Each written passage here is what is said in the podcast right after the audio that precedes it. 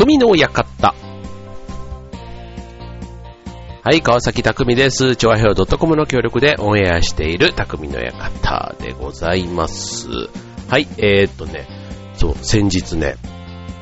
あの、うちの子供が今6年生なんですけど、まあ、なんだろう、普通にこう、学校のね、こう、活動のこと、まあ、直接僕は聞いたわけじゃなかったんですけど、神さん経由で聞いたんですけど、あの、まあ、学校で、娘なんですけどね、男の子と喧嘩をしたと。ね。それで、まあ、喧嘩をした場面が、なんか放送室だったらしいんですね。放送委員じゃなくて、なんか日直みたいな感じで、なんか放送の当番っていうのがあるらしくて、で、まあそこに行ったと。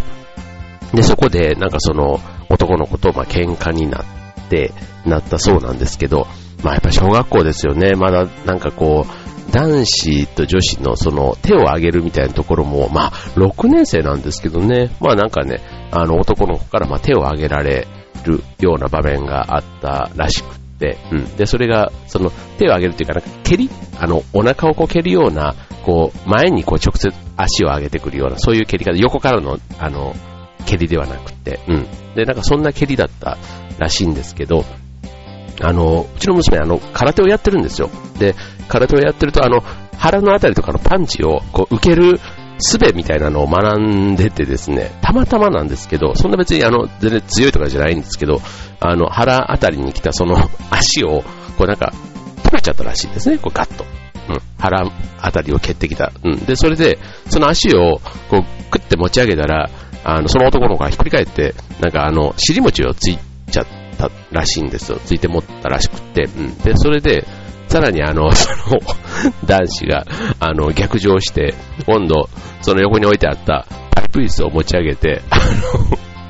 娘に攻撃してきたらしいんですけど、なんか、あまあ、笑って話すようなことじゃないんですけど、まあ、面白い話だから、まあ、ちょっと聞いてもらって、そう。で、ちょうどね、あの、パイプ椅子ってあの、なんて、あの、座るね、座面のところは、あの、スポンジというか、ね、ふかふかちょっとしてるじゃないですか。で、たまたまなんかそこの面が、あの、子供の頭の方にこう来るような感じ、あの、鉄のパイプの方じゃなくてね、うん、もうなんか絵を浮かべると、もうタイガージェットシーンの世界ですよ、もうプロレスの、そう。何をやってんだかって感じなんですけど、まあね、多分その男の子も別にね、それでね、本当にあの、怪我をさせてやろうっていうよりは、あの、びっくりさせてやろうぐらいな、多分、感じだと思うんですけどね、うん、さすがに。うん、本当に怪我させようとするんだったらね、もっとなんか、あの、やり方もあるでしょうから。うん、で、まあだから、なんですけど、まあその、パイプ椅子を、まあ上げたけども、なんかその、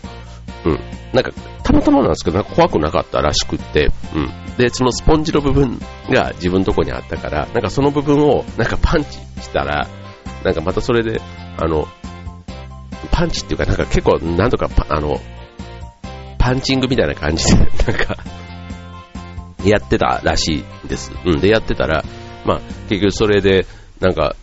その男の子がちょっと圧倒されて、まあその後、そのバンバンバンバンバンバンバン、その放送室から言ってるのをたまたま廊下通った先生が気づいて何やってんですかって言って入ってきたら、まあ絵としてはね、男の子がパイプ椅子持ち上げて女の子を攻撃してる 絵じゃないですか。だから、それで結局男の子は、まあ、なんかちょっと劣勢のまま先生が入ってきたことで、試合、試合というかね、喧嘩は終わりになり、あの、怒られたっていうね、そんな話を、あの、娘が言ってたって話だったんですけど、まあこれもね、あの、怪我してれば全然話は違うんですけど、まあ、ね、まあ子供同士の喧嘩だからね、まあそれで、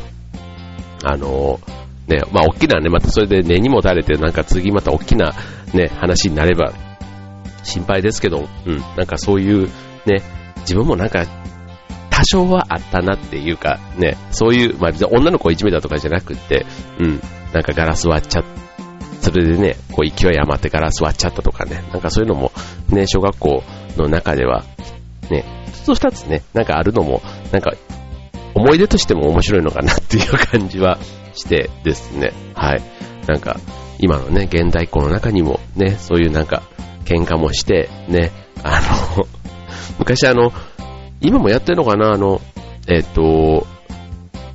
仲間だもんなっていうやつ。喧嘩もしたさ仲間だもんなって、仲間、仲間っていうね、あの、ね NHK の番組がありましたけども、なんかああいうね、あの、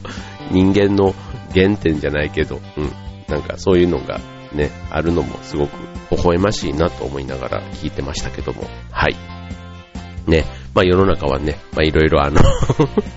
ね、あちこちで喧嘩は起こっておりますけども、ね、そんな、ね、街のほんの片隅で起こっている喧嘩も、ね、よくよく話を聞くと、ちょっと面白かったりするのもね、なんか喧嘩はね、なんかあまり人の喧嘩って見てても気持ちいいもんじゃないじゃないですか。うん、でもこの喧嘩の話はちょっと面白いなっていうのを、神さんと話をしておりましたが、はい、ということでね、ちょっとね、あの、今日はね、お気楽なネタから今日はスタートしましたのでね、今日はね、せっかくあの、匠の館ということでね、たまにはちょっとね、雑学系のインプットを中心にね、今日は皆さんとね、お話しできればと思います。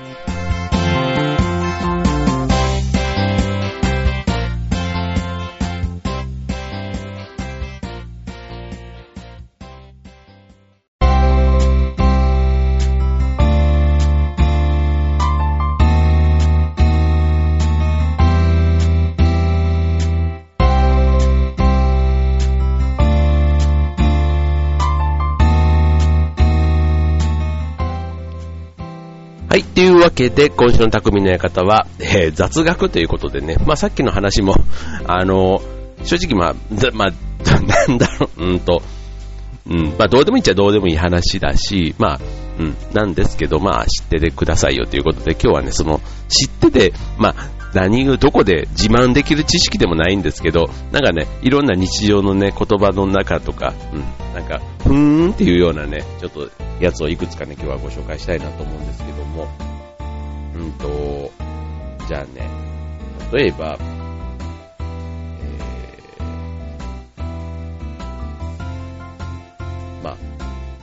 ね、このラジオね、聞いてくださってる方、ね、どういう時間で聞いてくれてるのか、ね、この番組を本当に好きで聞いてくれてる方っていうのは一番、あの 感謝感激なわけですけど、まあ、基本ね、暇つぶしで聞いてるなんていう方がラジオって僕は多くていいのかなと思ってるんです。うん、あの、聞き流してね。うん。例えば、うん。そそれでも全然ね、嬉しいんですけど、あの、じゃあ一つ問題です。ね。えー、そもそもの語源が、暇つぶしに当たるものは次のうちどれでしょうっていうね、じゃあ、クイズですよ。3択。いきますよ。1番、学校。2番、裁判所。3番、バー。バーってあの夜のお酒飲むバーね。はい、1番学校、2番裁判所、3番バー。語源が暇つぶしに当たるのはどれでしょう？チン。はい、正解は、なんと1番、学校なんですね。へーって感じしません？学校。ね、スクールのね、えー、語源、スコレーっていうそうなんですけどね。これね、古代ギリシャ語で暇を意味する言葉なんですって。うん。で、そもそも学校とは裕福な市民が集まって音楽や芝居、スポーツを楽しんで暇を潰すための場所だった。それがやがてスコラと呼ばれる修道士の、え、修道士書っていうんですけど、修道士書へと変化して、えー、その後現在の学校になったと。ね。ちなみに、うん、なんかね、へーって感じですよね。スコラってね、前雑誌ありましたよね。はい。えっ、ー、と、ちなみにバーは、語源は、アメリカ開拓時代に、酒場の入り口には、馬をつなぐための横木、いわゆるバーが置いてあったことからそう呼ばれるようになった。そうですよ。はい。なんかね、一つ語源ということでね。はい。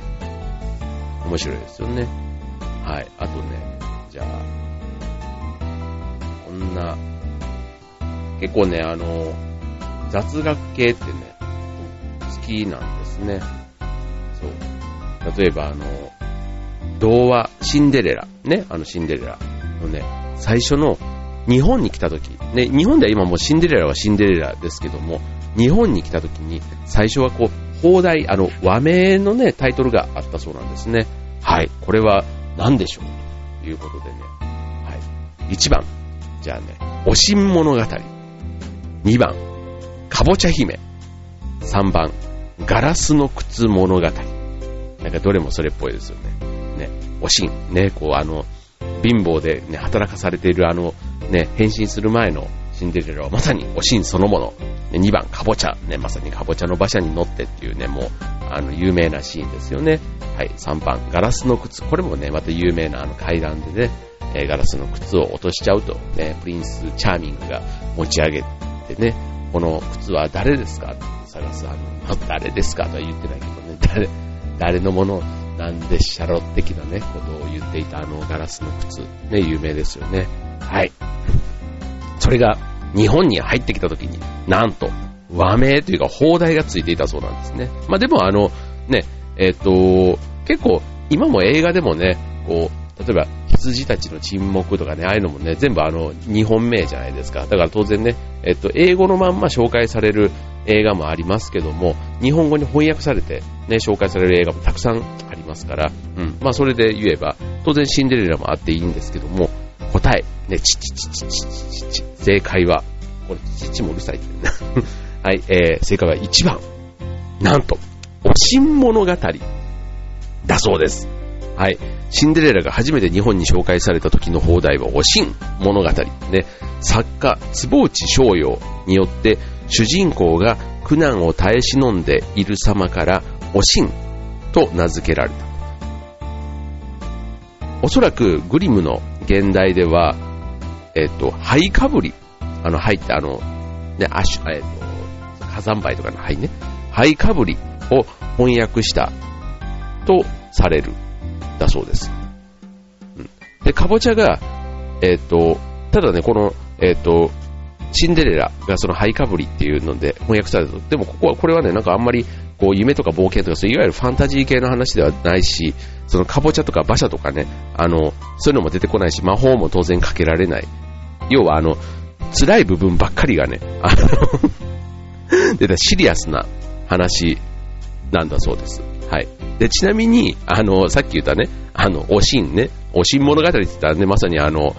橋田壽賀子先生のあの有名なあの、おしんっていう作品がありますけども、それとは実はね、関係なくって、この、おしんのしん、えっと、このおしん物語のしんは、辛いっていうのを、辛辣のしん、ね、そっちで読めるじゃないですか。うん。だから、辛い物語をに、おっていう丁寧語をつけた、うん、そんな物語っていうのが由来なんだそうですね。はい、じゃあ後半戦、引き続き楽しい雑学お送りいたします。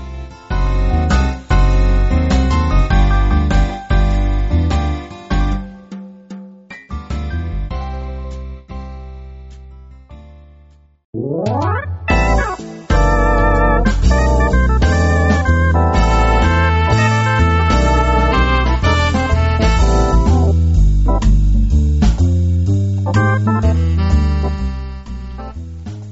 いえー、それでは続いて、じゃあ今日の、えー、知っててどうするクイズにも、雑学から知っててどうするクイズになりましたけども、はい、えー、じゃあ3つ目。えー、っとね、歌謡曲で最も長いタイトルは何文字？ね、歌謡曲。で、1文字の歌もね、恋とかね、たくさんね、1文字。で、1文字以下はさすがにね、0文字っていう歌は聞いたことないですけど、もしかしたらあるんですかね、これね。はい。長いタイトル、ね、ズバリ何文字でしょう？これはでもクイズではなくてね、あの、ぜひね、皆さんで考えてもらいたいんですけどね。ね、どれぐらいでしょうね？なんか自分の今思いつくやつでも、ね、でも、10文字あれば、もうなんか、ね、CD の結構、こう、曲の中で言ったらかなりね、もうなんか長えなっていう感じがしますよね。なんか、うん。世界に一つだけの花ぐらいでもちょっとなんか長いなっていう感じしません？まあ、あ、あと英語のタイトルはね、まあ当然あの、結構長い曲名というかたくさんありますけども、まあ歌謡曲、いわゆる日本の歌でね、えー、長いのっていうのをね、えー、はね、実は50文字っていうのがね、あるそうなんですね。はい。えー最も長いタイトルとして、これね、1961年にリリースされた、えっ、とね、これ誰が歌ってんだろう、これ。えっ、とね、歌ってる歌い手はわかりませんが、曲名ね、すごいよ。よよく聞いてくださいね。えー、妬みは緑。情熱は紫。怒りは白。興奮は赤。昨夜あなたは彼女の腕に抱かれて一体何をしていたの？ブルース。すごくな、これ。うん、ね。あの、ね。まあ、すごくこう、なんか、情念というかね、うん。なんかこう女性のね、怨念みたいなものがこう、こもっている、もうこれだけでも立派なタイトルというか、もうあの、タイトルだけでも読み応えがありますし、これの歌ってどんな歌なんだろうって思っちゃうね、なんかそんな風にも想像させるやつですけども、はい、そんなね、えー、曲があるそうです。ね、これね、ちょっとあの、どっかで一回聞く機会があればね、ちょっとお流しはできないんですけど、ね、ちょっと聞いて、お互い感想なんかを言い合ってみたいなと思いますね。はい。あとね、ちなみにね、こういう長いシリーズってこういろいろあるじゃないですか。いろんな、えっと、長、えっと、な、なんだろう、長い名前の、なんとかさ、だから、ね、名前とか、普通のね、人間の名前でもいいし、名字でもいいし、うん、ってあると思うんですけど、うんと、じゃ例えば駅名、ね、駅名なんかもね、あんまり長いとね、切符とかどうしてんだろうとかね、なんかそんな、どうでもいいこととか考えちゃうんですけど、えっ、ー、と、日本で一番長い駅名は、えっ、ー、と、これ九州にあるんですね。はい。えー、南阿蘇水の生まれる里、白水高原駅というのがね、南阿蘇鉄道ということで、あの、まさになんかね、あの、南阿蘇水ってなんかすごく美味しそうな水が出る。ね、しかも高原なんてついてるとね、えー、その名の通り、まさに風光明媚でね、水の美味しいところだそうですけどね。はい。まあ、なんかね、えー、これをね、スラスラ言える社長さんっていうのはなんかね、なんか気持ちいいでしょうね。南阿蘇水の生まれる里、白水高原でございますみたいなね。こう、アナウンスが、こう、アナウンス力、車掌のね、なんか で、その前後がどんな駅名かわかりませんけど、はい、なんかすごい、ね、なんか、シンプルな駅名だったので、ね、なんかよりこの長い駅名が引き立ちそうな気がしますけども。はい。ということで、歌謡曲。で、あと最後ね、もう一つ。えっ、ー、とね、ぎっくり腰は、ドイツでは何と表現されているでしょうね、ドイツ。えっ、ー、とね、うち、えっ、ー、と、うちのんじゃないな、劇団の座長のえっ、と、旦那さんのお姉さんの旦那さんがドイツ人なんです。すっごいちょっと遠い話ですけど。で、今ちょうどね、来日というか、いつもこの時期にね、半、3週間ぐらい遊びに来てるのかな。はい。で、この間ね、えっ、と、芝居にも初めて見に来てくださって、はい。まあ、この時期にあんまり芝居を今までやってなかったっていうのもあるんですけど、はい。まあ、そのドイツの方がね、来てたっていうので、ちょっと、あの、ドイツの話なんですけど、はい。ぎっくり腰、ドイツでは何と表現されるでしょうということでね、はい。特に3択にはしませんもん、これは。はい。これね、正解は、魔女の一撃というね、えー、突然襲いかかる不運ということで、えー、ヘキセンシュスというそうですね、ドイツ語で。で、これを日本語に訳すと、魔女の一撃と言われているということで、えっ、ー、と、英語で言うと、ストレインドバック。緊張した腰、疲れた腰っていうね、ストレイン、ストレイン、ね、えー、と、バック、腰っていうね、ということで、あんまりこう、なんていうの、情緒的というかね、そういう、あの、魔女の一撃みたいな、そちょっと例えたおしゃれ、おしゃれ、ある意味おしゃれ、うん。なんかそういうことは英語ではないんですけど、ドイツ語ではそういうふうにぎっくり腰は言われているそうですね。はい。で、えー、っと、まあ、ぎっくり腰、当然これね、あの、正式な病名、病名というか怪我の名前なんですけど、あの、俗称なので、正式にぎっくり腰、ね、医学用語で言うと、急性腰痛症というそうなんですね。はい。でちなみにこれあの人間だけじゃなくて、犬とか猫でもね、ぎっくり腰ってなるそうで、あの、もしなった場合にはね、えー、針治療をね、えー、犬とか猫でもね、されるということで、ね、犬、猫のぎっくり腰ってね、なんか、あの、腰の位置というかね、なんか人間と全然違うこう歩き方をしてるから、なんか腰への負担のかかり方がまた全然どんな風になってるのかが想像つきませんけども。はい。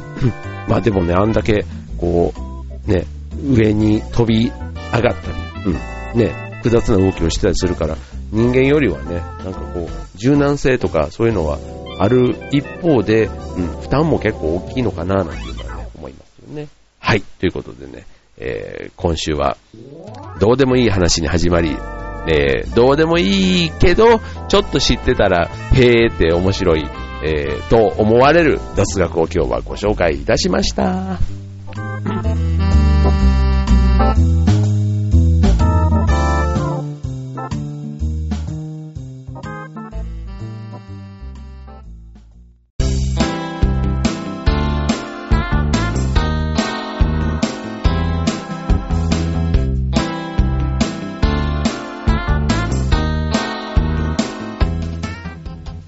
はい。というわけで、匠の館、終わり近づいてまいりました。ね。えっ、と、今週は、ね、知ってどうする？最初は雑学とか言っときながら、あの、クイズ知ってどうするに、えーなりました。はい。はい。なんかね、でもあの、昔で言う、えっ、と、トリビアの泉とかね、なんかああいう、ちょっとした知らない知識とか、あと雑学王なんていうね、クイズ番組なんかもあったりするじゃないですか。ああいうのってね、なんか、こう、かゆいところに手が届くというか、あの、知ってるようで知らない。うん。で、日常ね、聞いてる当たり前の言葉。うん。例えば、あの、オスカー像なんてね、あの、言う、あの、アカデミーの時あるじゃないですか。であれね、別にね、オスカーってね、何って言ったらね、なんかたまたまそこで、この像ってお、おじさんのオスカーさんに似てるっていう、なんかそんなとこからね、ついたらしいですよ、あれ。うん。そう。だから、あの、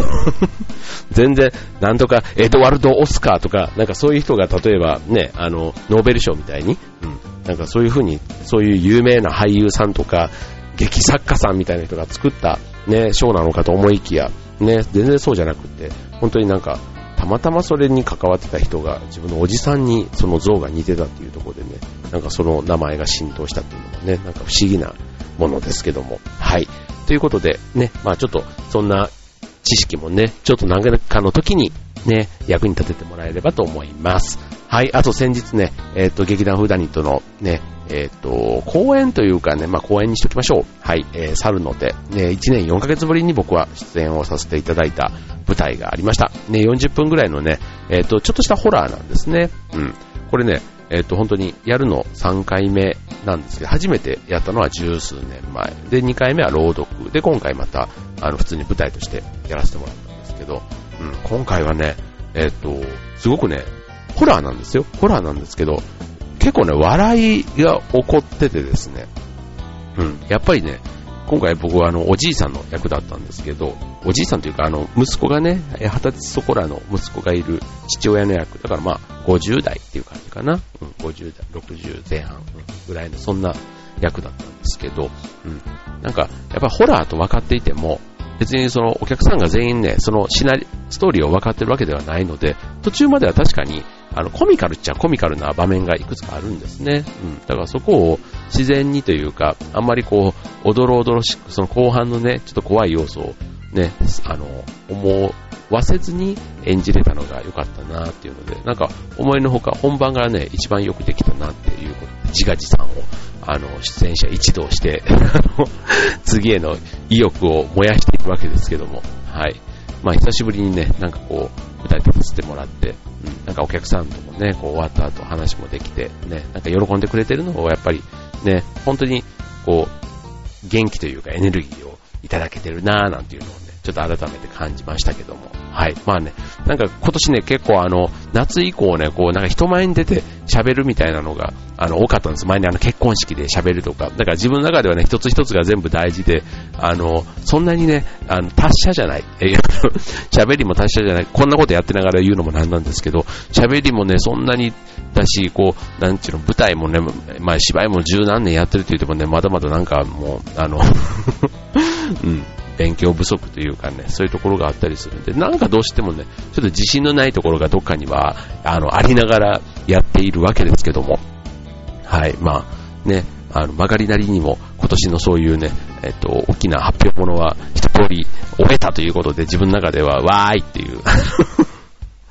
はい、これでもうあの、年末に向けてね、あの、楽しい忘年会をね、えー日々満喫しようかなと思ってるわけですけども、はい、なんかね、えーこうやって、えー僕の翻訳である、えー今年、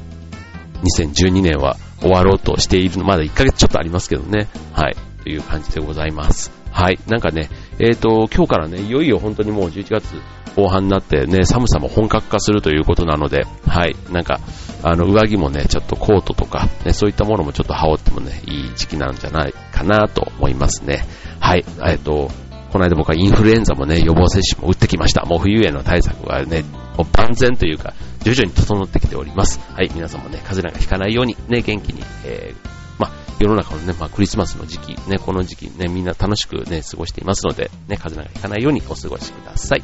では、今週の匠の方、ここまで。バイバイ。